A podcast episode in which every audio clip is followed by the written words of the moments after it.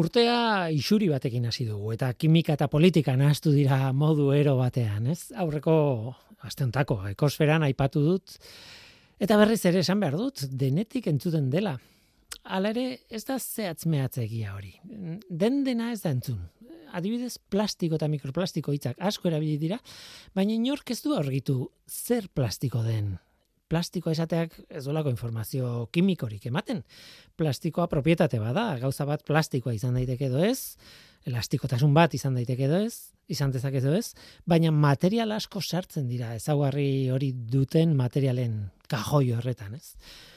Noski gizarte honek demonizatu du plastiko hitza eta ematen du horrekin nahikoa dugula, baina baina ez zein da plastiko hori, isuri honetako plastikoa. Plastiko deitzen dugun material pila daude, isuri dena polietilenoaren aleak dira. Peletoriek polietileno dira. Hori da nire apostu nagusia, segurasko hori dela pentsatzen dudana bai beintzat polietilenoa izatea, baina okerrego naiteke. Polipropilenoa edo polietilente eftalatoa ere izan daiteke, edo poliuretanoa, edo polivinil koloruroa, edo, bueno, auskalo pila daude. Eta ez da garrantzi gabeko kontu tekniko bat. Materialaren arabera, gehiago edo gutxiago ondoratuko da itsasoan materiala edo gehigarri kimiko batzuk edo beste izango ditu eta txori batek edo arrain batek irensten baldin baditu aleek izango duten efektua ere erabatekoa edo bestekoa izango da. Mm, ez da, ez da tontakeria bat. Bitxia bada ere hainbat sustantzia egonkortzailek lagundu dezakete urdailaren azidoari aurre egiten, irensten duten kasuan, eta digestio dian bera jarraitzea, bueno, ba, eragin dezakete, e, kalterik egin gabe arrainari edo agaztiari. Baina hori, mm, plastiko edo polimero horrek sustantzia horiek baldin baditu. Tira, komplikatua da. Ale horietako bat, e, isuri den ale horietako bat, jaten baldin badut nik, ia ziur arazorik gabe kanporatuko dudala gorotzean adibidez. Hori ez bada gertatzen, ba, bueno, berreteako gaikerreko adituek zioten bezala, aleek egiten duten kaltea sustantzia horien metaketarekin azaltzen dira. Alegia, sustantzia batzuk arriskutsuak dira, baldin eta urteetan etengabe ari bazara ura irensten.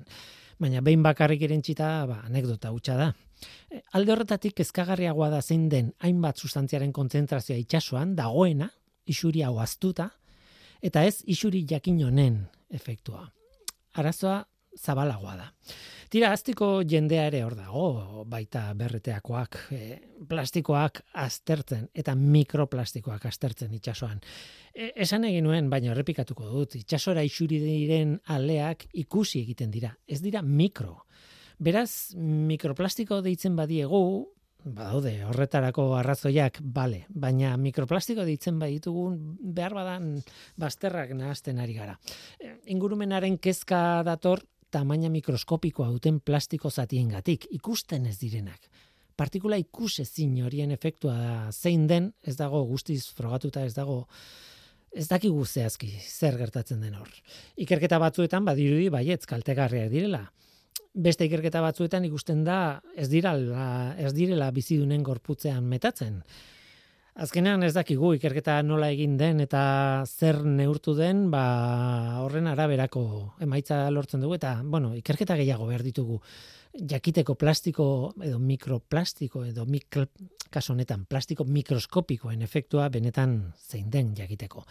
Disrupzio endokrinoa eragiten dute? Hala ez. Bizidunen metabolismoa hankazgora jartzen dute? Hala ez. Zoritxarrez oso zaila da galdera hori erantzutea. Ez da kontu simplea. Ez dakigu zer neurritan askatuko dituzten isuri diren ale hauek benetan tamaina mikroskopikoko polimeroak. Ez dakigu gehitu zaizkien gehigarriek zer neurritan zailduko duten degradazioa. Ez dakigu zein den.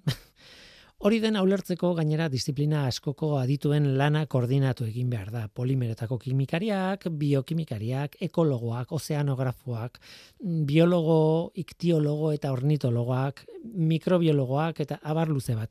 Jende askok jakin behar du bere jakintzaren zati bat. Dena, denaren perspektiba oso bat izateko. Tira, benetan ez dut behar plastiko hitza besterik gabe erabiltzen duen politikari edo kazetari bat. Aldiz, jakintzatik egoera zein den kontatuko didan politikari bat edo kazetari bat behar dut. Tira, ongi etorri, norteko ferrokarrilera. Euskadi Erratian, norteko ferrokarrilera.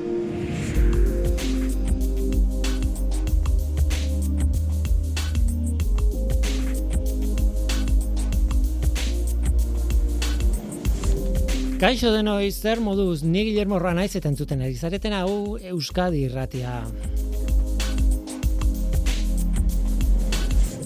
Gaur glutenari buruz hitz egin behar dugu eta glutenari buruz hitz egiten den bakoitzan izaten den bezala glutenak eragiten dituen kaltei buruz hitz egingo dugu. Batzuetan asto egiten dugulako glutena jende gehienarengan ez duela kalterik eragiten, baina zeliakoetan bai edo beste gaixotasun batzuk dituztenengan bai. Gaurko gaia efektu horietako bat izango da. Esteetan glutenak eragindako antura.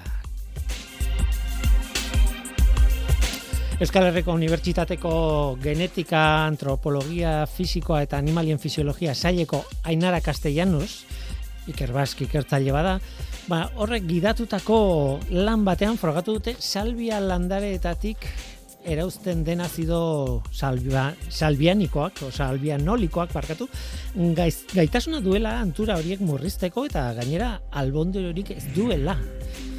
Genetika eta glutenaren arazoak kombinazio interesgarria da.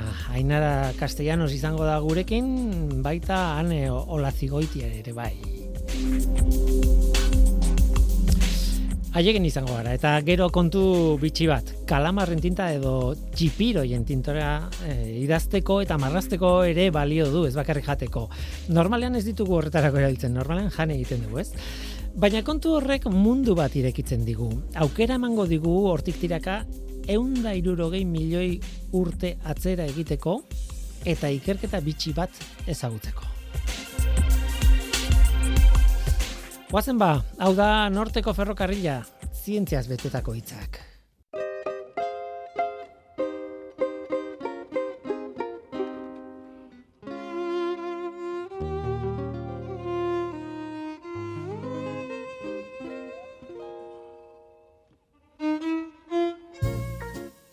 programatuta gaude. Gure zelula guztiek dute programazio horren kopia bat gainera, edo bi. DNA deitzen diogu. E, hogeita iru pusketatan ordenatuta dugu, zelula guztien barruan, baina kode bat da.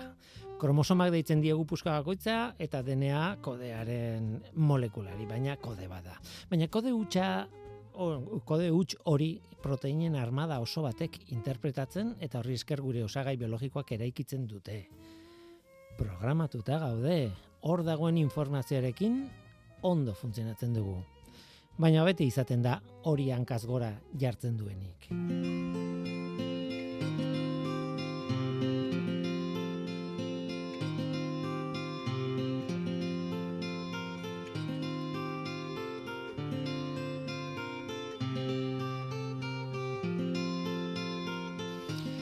Zer gertatzen da, ba, kode hori kopiatu egin behar da, kopia hori eraman behar da proteinen fabrikara, proteina fabrikatu, kodean jartzen duenaren arabera, eta bar, eta bar, hori dena gertatzen da zelula bakoitzaren barruan.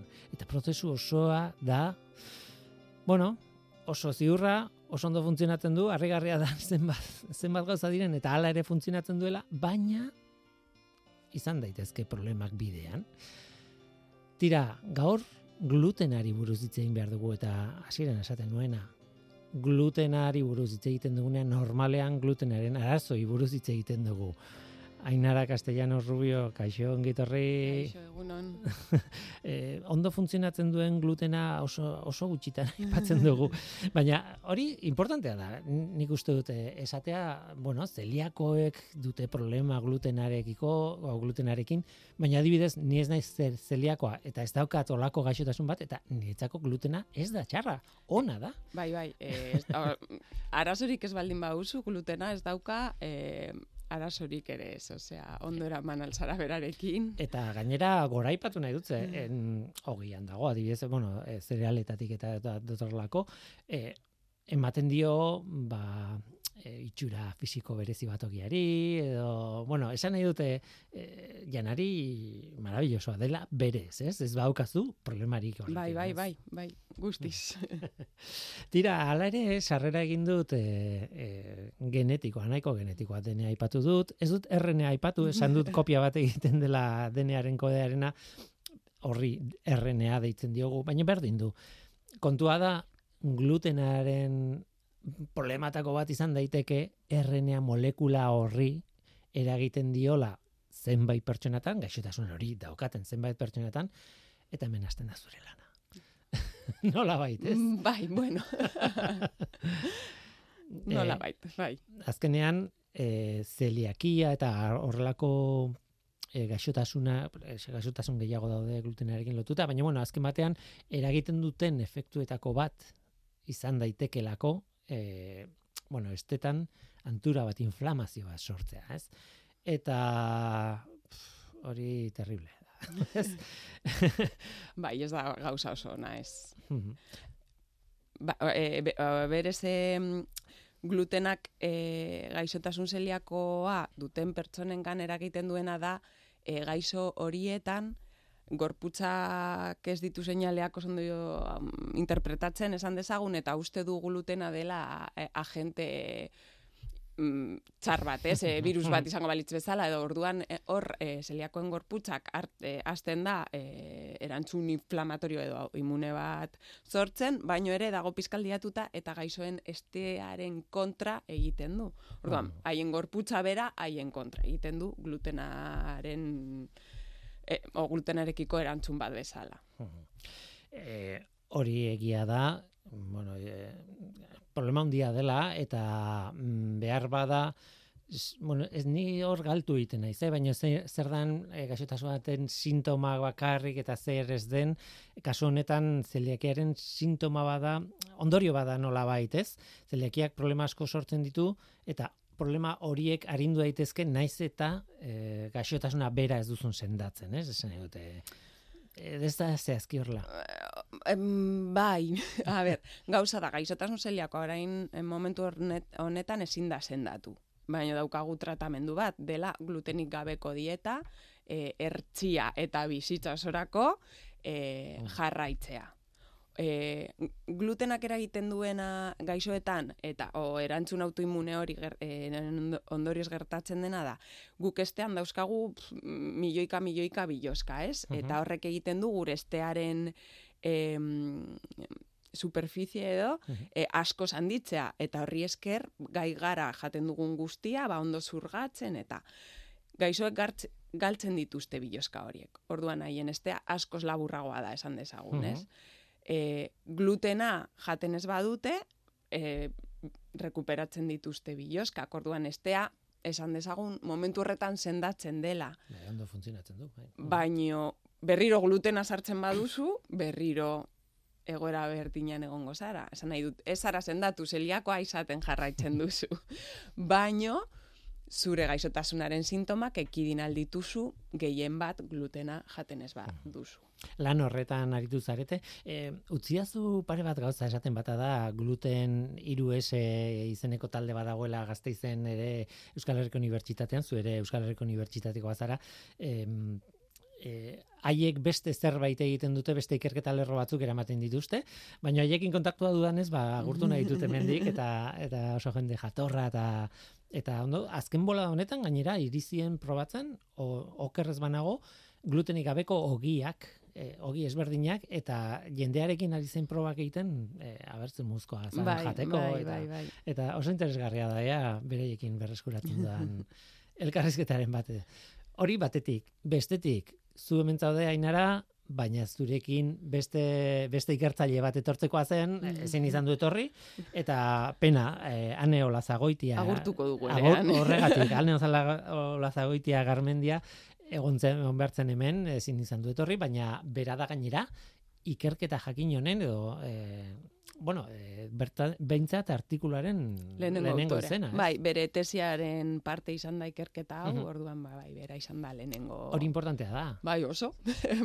bai, berari esker eh, nago ni hemen ere, así que bai, bai. Mhm. Zaudete eh, talde berean, bere tesiaren parte izango da. Izan da ja. Izan Eh, da? Pasaden Ah. urtean irakurri zuen tesia ane. Ah, Eta, bueno, eh, postdoka bilatzen dabil, así que bere ala Mhm. alde egingo du, zoritzarrez. Bai, ze pena. Baina bueno, eh, pena niretzat, beraretzat bai, bai, super ondo. eta bai. niretzat, eh, mendik pasatzea espero nuen, baina Bai. eta baina baita ere esan behar da eh, beste egile batzuk kanpotarrak bai badaudela eh, artikulu horretan, ez? Esan nahi dut lan Bai, kolaborazio oso handi bat. Oso handia, izan da. Bai, e, Bartzelonako Unibertsitateko talde batekin egin dugu, eh, haiek egin dituzte ezaguetan esperimentuak, e, Chicago Unibertsitateko talde batekin Mm. ere, e, gero e, UPV-ko edo HUko beste e, ikertzaile bat egonda ere, lagundu gaituena e, esteak e, ikusten, e, E, argazki bat ikusi dut, Bai, bidalitakoa, bai, eh, bai, bai, estea em, barrutik. eta noski, ba, ere medikuak.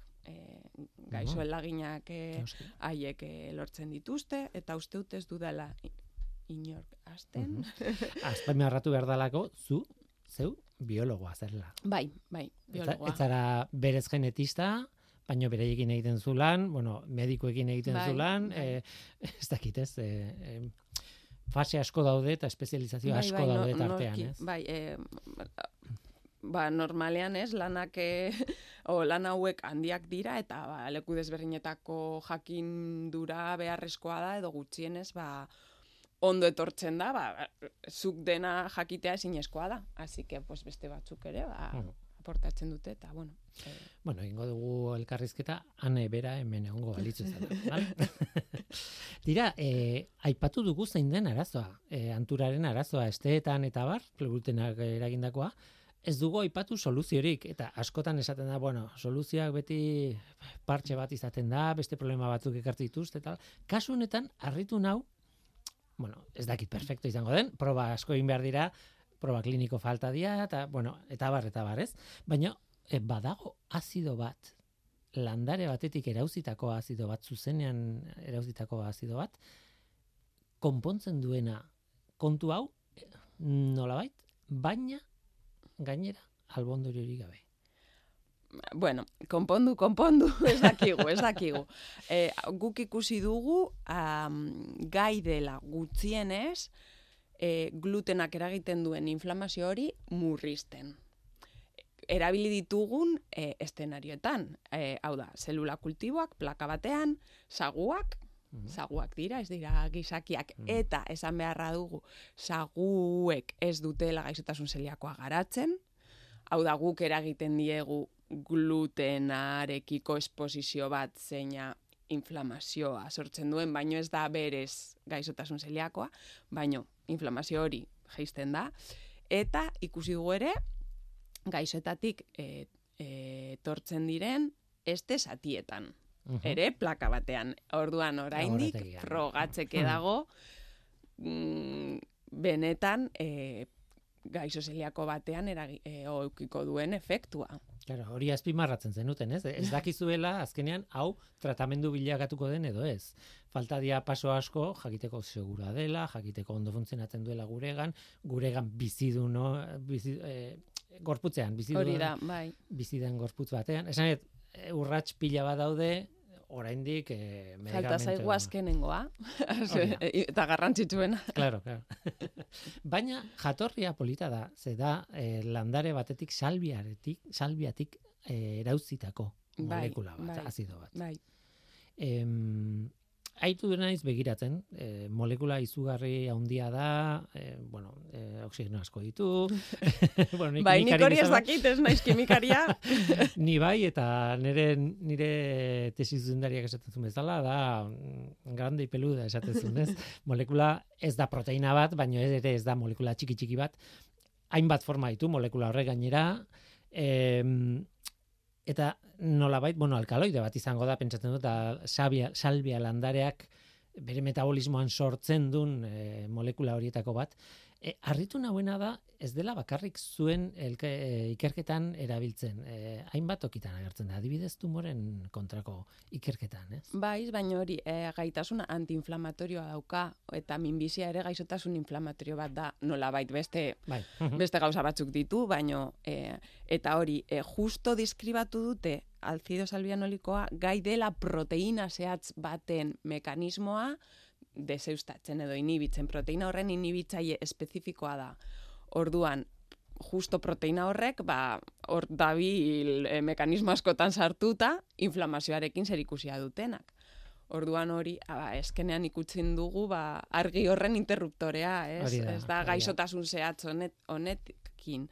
Eta berez, e, ari gara ere pizkator em, ikertzen beste gaixota, em, estearen beste gaixotasun inflamatorio batzuk, e, Crohn's edo colitis adibidez, Mhm. Ze uste dugu ere hor e, ba, zeo zer egiteko gai izango dela. Horretan gabiltza. Beraz, e, baliaigarra izan daiteke, mm, ba horixe, ez delako espezifikoa gaixotasunarekiko, baizik eta anturaren arazoa konpontzeko balio dulako, bai, ez? bai. Eta berez, e, ez dakit konturatu zera, nik ez dut izena esan, beti liatzen naizelako, baina azido salvia, barkatu. Mm. Salvia nolit Koa? salbianolikoa hori da. Salbia, salbianikoa ateatzen zait beti eta da Dauka salbianoliko elevator, bat, bai. bai, eta da ol hori eh, azkenean era, bueno, erakusten ari da alkohol talde pilo bat dituela molekularrek eta ba, badu eh, bere zentzua eta nik imikaria naiz eta jekin beharko nuke hori hozkatzen eta gainera irratian baina tira e, mm, alde kimikotik begiratuta begiratzen badiogu mm, alde tradizionaletik nola esan, txinan oso tipikoa da, ez? Bai. Bai, e, berez, bueno, hau da kuriositate bat, ez? Baina guk molekula hau lortu genuen Chicagoko Unibertsitatean dagoen talde baten gatik. Eta justo talde horren e, ikertzaile nagusia txinatarra da. Mm. Eta gainera, asko gustatzen zaio e, teak eta edatea. Eta berak esaten zidan, ez? Brometan, baina bueno, e, guk hasieran ez genekien zerekin ari ginen, ze patentatzeke zegoen eta, baina bueno, berak eskaini ziguna e, ea guk nahi genuen molekula hau ikertu eta esan genuen baietz eta esan zidan, ez, ez dizut esango zer den, baina txinan asko edaten dugu hau e, te bat bezala, eta esan behar dizut txinan ez dagoela ia gaizo zeliakorik Mhm. E, broma zen, ez? Baina, bueno, osea, berez da, e, e, osea, mo- mm, komposatu natural bat, zeina, ba, gizakiok ja, e, Aspalditik, hori da, eta erabili izan tradizionalki, dugu, izan bai, bai. Dena den, bai, bueno, eh, txinan, ka, txina oso handia da. Eta, eta behar bada hanka sartzen egin naiz, baina, claro, arrozatik erauzitako produktu asko e- egiten dira, irina besteak beste, ez, eta eh, arrozak berak ez da ga, glutenik, ez? Ez, ez. Eta, Ah. bueno, gero ere, e, gaixotasun zeliakoa mm, komposatu genetiko oso e, bortitza dauka, oso potentea, eta justo e, gene nagusia edo behar den aldagaia batzinan ez da oso komuna ere. Bai. Orduan, bueno, Eh, hor hori da, daude gauza asko. arteko kontuak, ez? Bai. Maila genetikoan ere alde da. egon daitezke. Baina, eh? bueno, kombinazioa arroza, genetika eta azido salbianolikoaren Mhm. kombinaketa da. Baina polita da historia, eh, beraiek infusio moduan hartzen duten Bai, eh, bai. Ze, eh, komposatu hau, nola baitez. Hori da. Ez dakitze kontzentrazioan barneratuko dute. Pixka bat tearekin gertatzen dena, ez? Teak kafeina dauka, teina ditzen diogun hori. Bai, bai. E, uste dut, okerrez banago landareak daukala, kafeak baino gehiago, landareak berek konzentrazioa, baina, karo, infusio moduan prestatzen baduzu, orduan mm, jasotzen duzun kantitatea ez da ina handia. Orduan ez dakit nik hemen, holako zerbait gertatzen dena, ez? Tira, faktore asko pila dira, eh? Bai, asko, Eh, asko. Kontuan hartzeko, eh? Bai, bai, ga- gaixotasun oso komplexua da, orduan, e, ba, bueno, Bai, bai, gauza asko, bai. Em, utziazu esaten, e, gut, aldizkarian, gat, eh, aldizkarian argitaratu duzuela. Ez nekien, gat izeneko aldizkari bat zegoenik. Bai, bai, bai. Gatz inglesez da, eh, bueno, e, Estea. estea eh, Bai. bai, egia da, e, bueno, barruka, erraiak, bueno, ez dakit. Eta, eta ez da aldizkari txikia gainera, ez? Ez, ez. Zuentzat bada e, helburu bat hor argitaratzea. Jo, ba, a ber, e, guri beti gustatzen zaigu pizkat e, deit, multidisciplinar diren aldizkari horietan saiatzea, ze bat, badirudi ez, pues como que, mm, ez dakit, hobeto izango dela, ez, ba, azkenean zure zientzia, e, orokor bezala hartu albaldin bada, ederto. Baino, e, estearen ikerketa munduan, ba, bi daude hor beti lehenengo edo bigarren, eta hori, gat eta gastroenterologi bata edo bestea izango Mm, dira mhm. e, gai horretan o, oberenak. Osea, que oso ondo, oso ondo. Seguruena da, eh, ikerketa bat bu, bukatzen duzuenean edo idazten duzuenean artikulu batean bolkatzen duzuenean probatzen dituzuen lehenengoak, ez? E, lehen, bai, lehenengo normalean, ba, uste badugu oso dela frogatu behar duzu neitzur familiako bat, ez? Bai. Por si acaso suena la flauta. Baino bestela, e, bai, uste badugu Bai. ona dela. Osea, askotan ez, ez gara hortara helduko gehienetan. Eta esaten genuena hemendik eh, ona sartu baino lehen eh, zenbat tardatzen dan Bai, horrelako bai. artikulu bat ateratzen, eh? Bai, justo hau nahiko askarra izan da, eh? baina bueno, egia da beste e, beste, arti, beste gat artikulo batetik etorri den e, historia dela eta e, letter bezala, osea, mm, gutun txiki bat bezala argitaratu dugula. Orduan askarra kakotzen artean askarrago izan da, bai. Em, aurkitu duzue azido honen, eh, molekula honen e, efektua, nola bait, e, anturaren kontrako efektua, baina, claro, ez da bakarrik, aurkitu dugu zerk e, lagundu dezaken, baizik eta jakitea nola no funtzionatzen duen, ez? Esan nahi dute, lehen hasi naiz, ba, genetikako kontuekin, aipatu dut RNA, horre, DNA-tik proteinetarako tarteko Mhm. molekula horretan aldaketak egon daitezkela eta glutenak eragin dezakela eta bar eta e, aurkitu duzue hori da egiten duena e, e, nolabait azido salbianoliko honek e, zait inhibitzaile bat dela e, baino eragiten du errenean bertan, ez? Prozesu hori ikertzea baita ere komplikatu izango da. Bai, berez hori beste ikerketa bat zen, eh? aurreko ikerketa bat, ere gat aldizkarian publikatu genuen, baino 2008 bigarren urtean. Eta ho, ba, hori izan zen, uste dut, e, ni estatu batuetatik, bueltatu nintzen 2008an, eta horra eh, pizkat entrekete pones y te quitas, ba, amazazpian agian hasi ginen ikerketa horrekin, gero ani, ane hasi sentesia egiten, lau urte egon sentesia egiten, orduan ba, hori bai luza izan zen eta lan asko egin genuen, eta bueno, milaka esperimentu, mm, eta azkenean ba, artikulo potente eta potolo bat eh, hor lortu genuen. Eta mekanismoa eh, eh, aurkitu zenuten, zein da, den, bai, eta bai. esan nahi dut, eh, gauza ez dela bakarrik esatea. Hau da, hemen, No, bai, bai, ze ondo bai. funtzionatzen duen Ez, honek, ez, ez, ez, zergatik funtzionatzen Bai, duen ondo, bai, ez. bai. Em, zu eh, prentsa guarra ni- niri iristen zaidana prentsa guarra da, gero nik begiratzen ditut beste gauza batzuk, baina prentsa guarran bukaeran nik uste dut zure hitzetan gainera zegoela eh, oinarrizko ikerketaren aldeko apologia txiki bat, ez? Bai, Eta bai, hain bai. zuzen ere iruditzen zait eh, hori esan behar dela. Kasu honetan argi dago. Azido honek funtzionatzen digu kasu honetarako, bale, oso ondo. Baina behar bada hain aplikatua ez den eh, ikerketa ere baliagarria da. Bai, no, ez? guk e, berez on, ona iritsi gara aurreko guztia egin genuelako, ez? Eta hor bai hasi ginela, e, ba, gaixotasunari asoziatuta dagoen aldagai batekin. E, eta hor e, ikusi genuen nola aldagai horrek eragiten zuen errenean gertatzen diren marka horiek aldatzea. Eta hor ikusi genuen nola hor proteina baten kantitatea aldatzen zuen. Eta hor, eta bueno, paus, amar mila pausu, baino molekularrak ziren, ez? Osea, gaixotasun batetan fokatuta, baino guztiz Hmm. Biologia molekular pura idura. Ka, honek emaz ez badu ematen aplikaziorik hala ere balioa du, ez? Esan nahi dut, Bai, hori da kontua, ez? Depende, no, Jakintza bera izatea, bai, bai, bai, bai. Osea, hau, e, hau egin genuen eta e, gero heldu zen, ez? Azido salbianolikoa zergatik ez duzu frogatzen hemen, baino ba genekielako zein zen bide hori, bestela. Mhm. Beraz, kasu honetan behintzat, eh, oinarrizko ikerketa lehenagotik dator. Bai, bai, bai. Hmm, Bai, baina bueno, osea, ez dakite nik uste oso hurbila den kasu bat oraintze bertan da Katalin Karikoren kasua, ez? Berak Nobel saria irabazi du aurten COVIDaren txertoaren Bai, garapenarekin, RNA-ko- baina emakumea e, egonda ez dakitzen bat urte, errenean ikerketa egiten eta jendeak e, pasaba de su rollo, ze, zertarako balio zaigu guri errenean, ez? Orduan, gero bai, pandemia bat heldu zen eta pin pam pun, berak esan zuen aizue behitu. Mhm.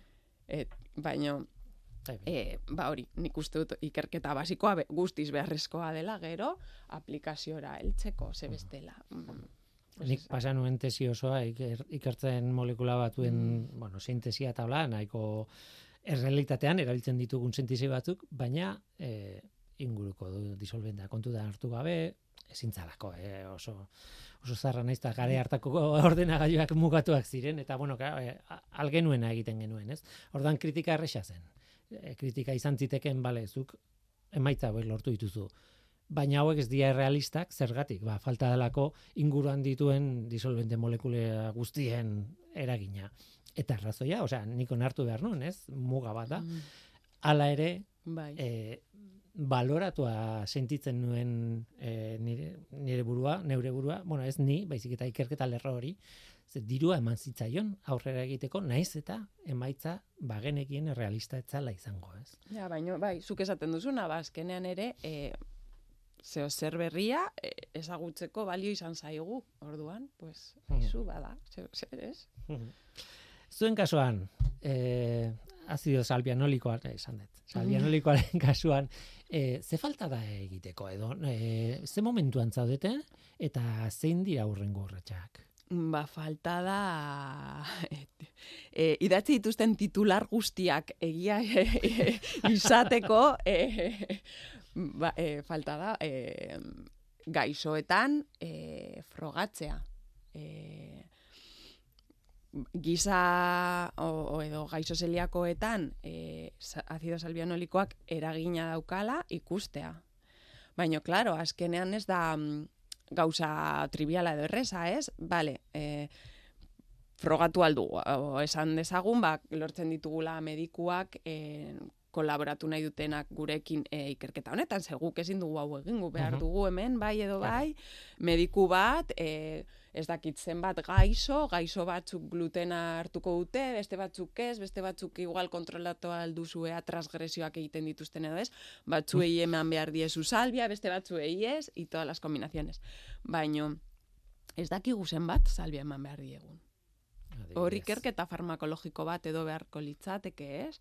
E, ikusteko, eske ez, osea, ez daukat ideiarik, ez dut horrelakorik inoiz egin, baino ikusi beharko genuke, ba, ze, ze salbia kantitatea hartu beharko litzateken, ze salbia kantitatea izango zen e, Bai, egokiena edo bai, erogin- egokiena eta ez eraginkorrena, toksikoa, seguk bai. ikusi dugu zaguetan ez dela toksikoa eta eta ez dutela albo efekturik, baina hor ere Baina gu ez im- gara zauak, claro. imaginatzen dut ere, ba, hori, e, ez daukat ideiarik, Mhm. pre-ikerketa bat egin marko litzatekela e, jakiteko, bo, pues hori, zenbat, ze kantitatea frogatu beharko litzateken, edo kantitate ezberdinak, edo... Eta luzatu daiteke gainera. Buf!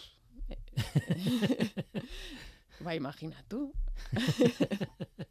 Bai, bai, eta behar bada ez da iristen eh, emaitza on batera, ez? Ez Esan nahi dute, dakigu, ez ez dakigu. claro. A ber, Ez da denbora kontua eta gero ateako da ez dakigula zenbat. Ez, ez, agian ez da teatzen. Ez, bai, ez dakigu. E, aipatu dituzu titularrak eta irakurri dituzun titularrak, nik egia esan bilaketa txiki bat egin dut Googleen eta ah, bai segituan agertzen zineten.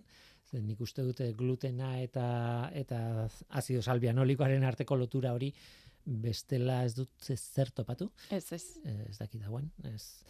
Em, baina bai, titular pila bat zeuden. E, kritika bat e, somatzen dizu hortan. Frustratuta altzaudete. Ez, ez, ez, ez, ez, ez, ez, ez. Baina, bueno, batzut, oza, guri ez zaigu gustatzen ere oso sensazionalistak izatea, ez? Ze, eta nik esan dezaket, topatu dugu glutenaren e, aurkako mm, tratamendua, baina ez da gia, ez? Guk e, ikertu, ikerketa bat egin dugu, eta ikusi dugu azido salbianolikoak glutenak eragiten duen inflamazioa murrizteko gai dela ez dugu gaixoetan ezer egin oraindik. Gustatuko litzaiguke noski, baino nik uste dut batzutan eh ez se tiende al titular eh, ez dakit nola izan zen bat eh, encuentran la fórmula que, que podría permitir a los celíacos comer gluten, coño, no.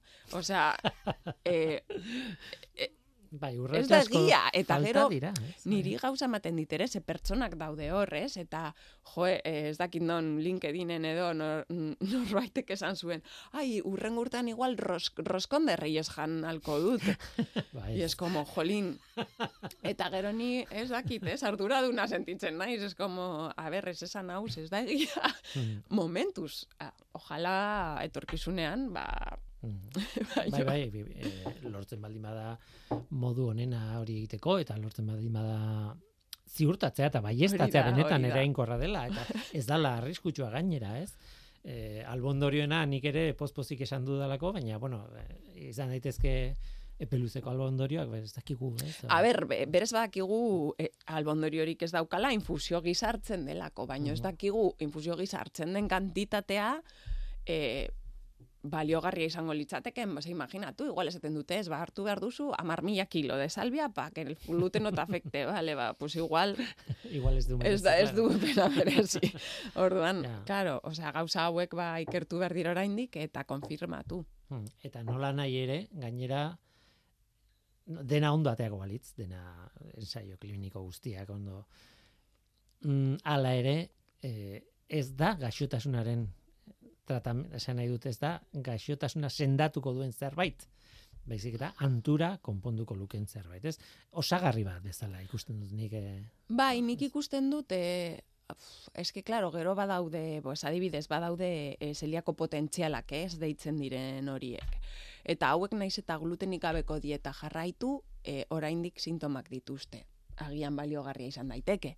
Edo badago jendea, ba nahi gabe, e, edo ez dela gai dieta hori jarraitzen ertziki, por lo que sea. mhm, ba igual e, hartu aldute hori eta pues pizkat e, konpondu o, arazoa edo esan dezagun o jo que se e, kasu oberenatariko batean, ba igual gaur e, roskonde reyes jan nahi dut eta hartzen dut salbia pizka bat eta bueno, pues ez da hainbesterako izango kasu konkretu batean. Pues igual, Bai. baino ez du gaixotasuna sendatuko.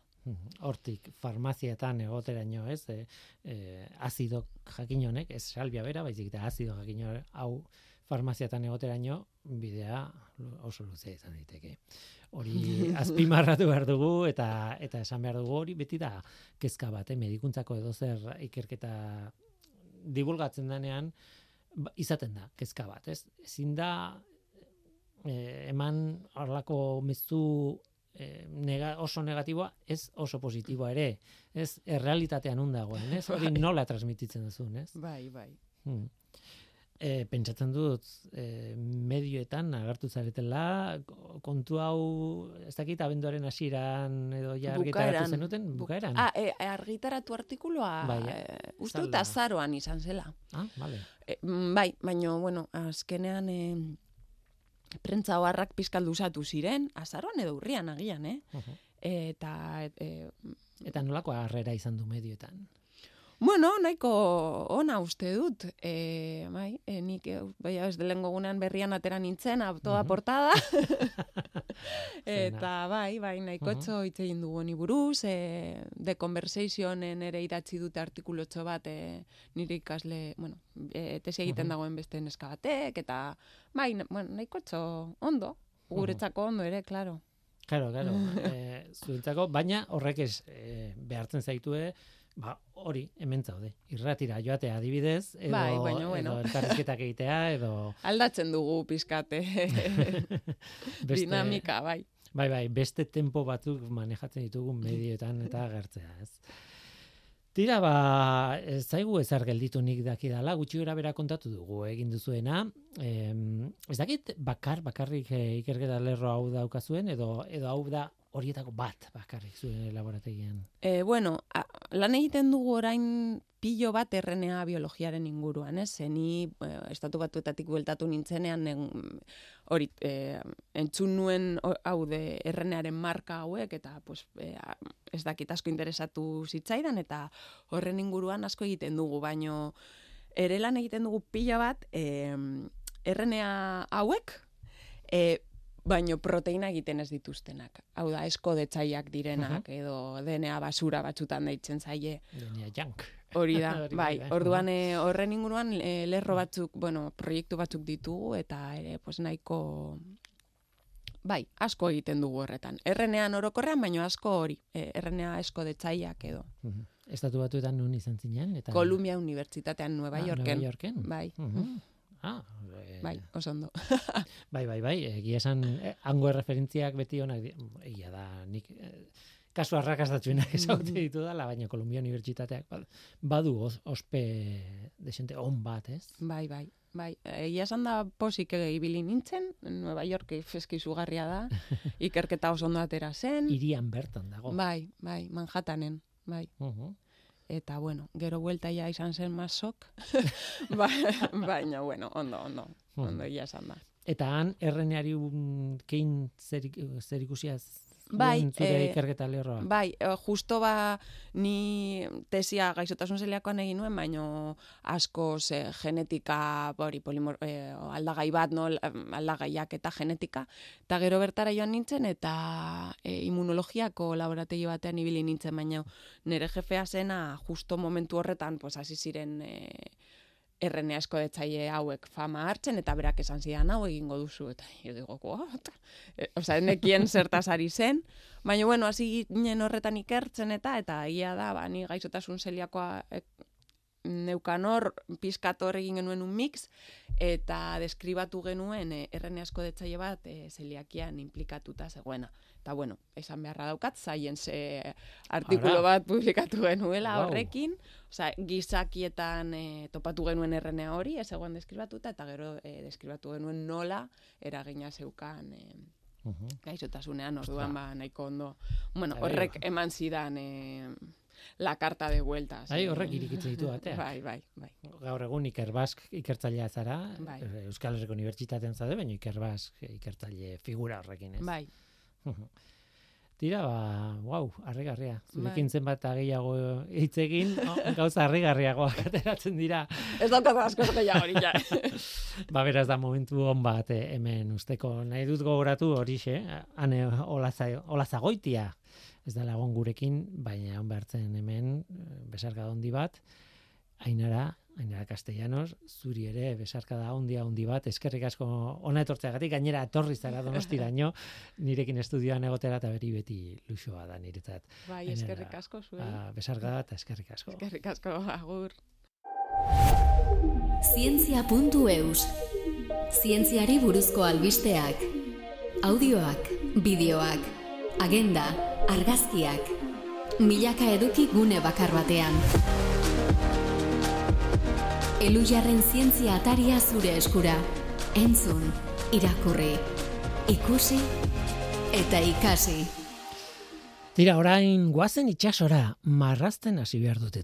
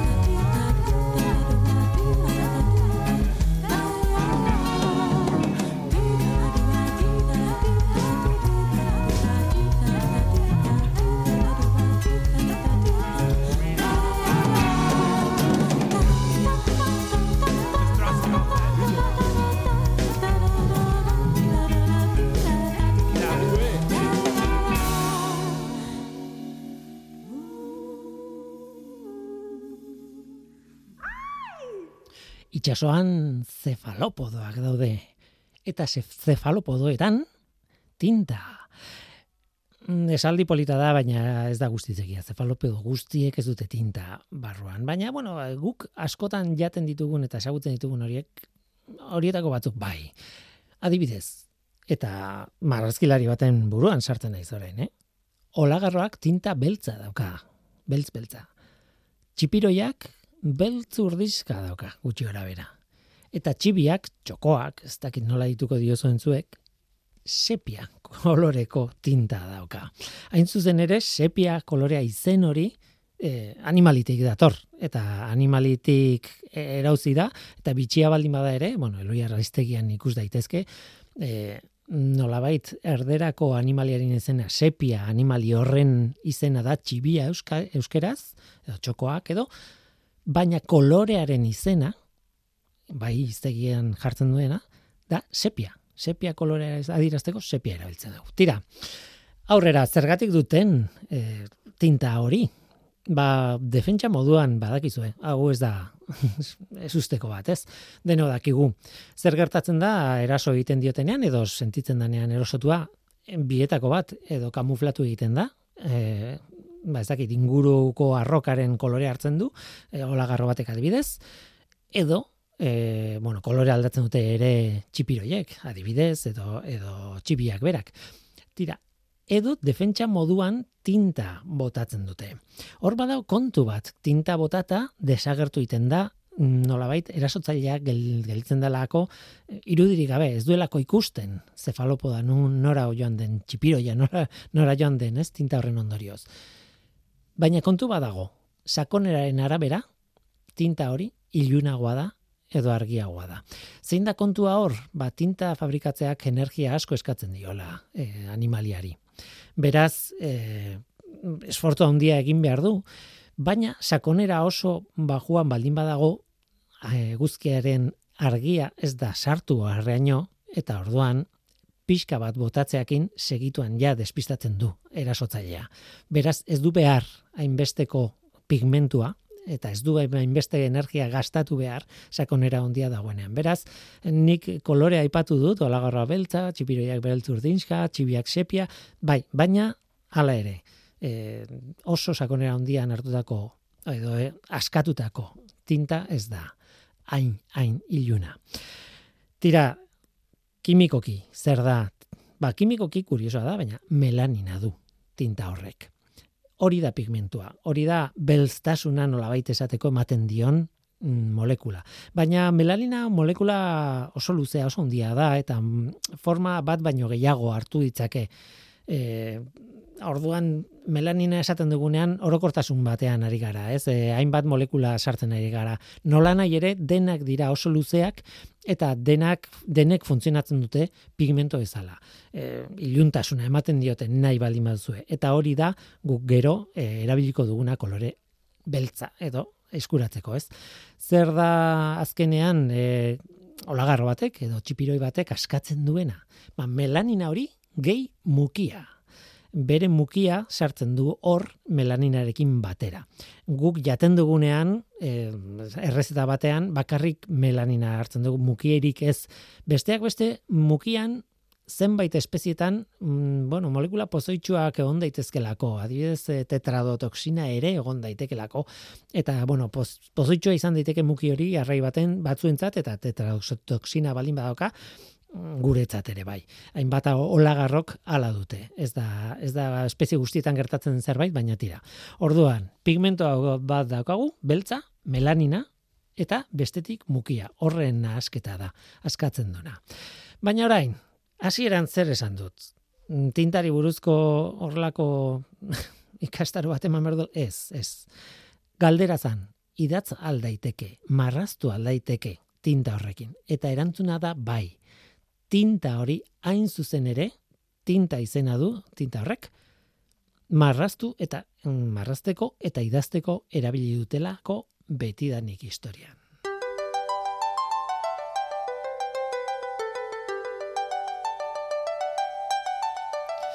Hain zuzen ere, erosi daiteke. Eros daiteke luma batekin erabiltzeko txipiroi tinta edo txibiaren tinta eta gainera kolore bereziki kolore horrena, espezie horren kolorearekin. Zergatik ez dugu hainbeste erabiltzen orduan idazteko edo marrasteko? Bueno, batetik galdera badaukagu, zenbat txipiroi akabatu beharko genituzke, behar dugun tinta guztia erabili alizateko, zenbat txibi gehiek izango litzateke ez. Baina bestetik ere dago degradazioaren kontua. Organikoa da, naturala da, nahi zuena tinta naturala, bai, baina degradatu egiten da, eta marrazilari batzuk esaten zutena, horrek usaia dauka denbora pasada.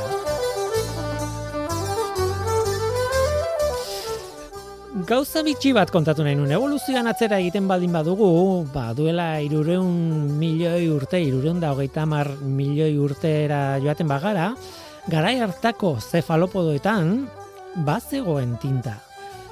Jendeak badaki, ikertzaileek badakite hori, antzeko, bueno, egitura batzuk topatu dituztelako eta hor ikusten da egon dela tintazaku bat nolabait sartuta fosil hoietan. Baina benetan tintarik ez da berreskuratu aintzarra. Nola nahi ere, badago kasu bat oso berezia, askoz mm, gertuagokoa, baina tinta osorik aurkitu dana.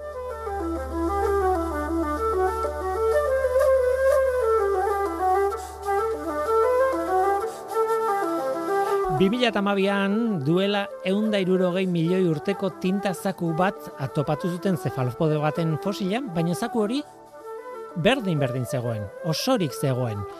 Eta hartu zuten tinta bertatik eta analizatu zuten eta konparatu gaur egungo txipiroien eta olagarroen tintarekin eta ura ere melanina zeginda zegoen. Haien konklusioa zen, garai hartako dinosaurioak baino lehenago garai hartako tintak komposizio kimiko berbera daukala gaurkoekin konparatuta. Tira eta bukatzeko, marrazki bat egin zuten. marrazki bat egin zuten tinta arekin. Tinta arekin marraztu zuten txipiroi bat. Kuriosoa da, txipiroien tintarekin txipiroi bat marraztu zutela. Bueno, tontakeri da, egia esan.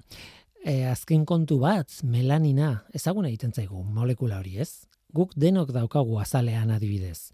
Eguzki izpiak jotzen dutenean, gure azala belztu edo moreno jartzen gara, ez da, eh? zergatik ba melanina eh, sortzen dugulako melanina molekulak berak pigmento bat izateaz gain baduelako ahalmena argi, eh, argi ultramorea disipatzeko eta bueno horren kontra babesten gaitu nolabait ez horren aurrean babesten gaitu eta hain zuzen ere tinta batek behar duena da hori marrazten duzunean denborarekin ez galtzea eta hori melaninaren efektu bat da eta ezagarri fisiko bada eta horregatik da tinta bueno, gokia idazteko edo marrasteko.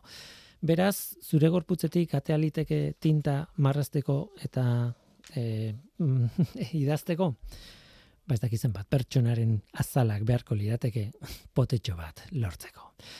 Tira, honekin gu bagoaz.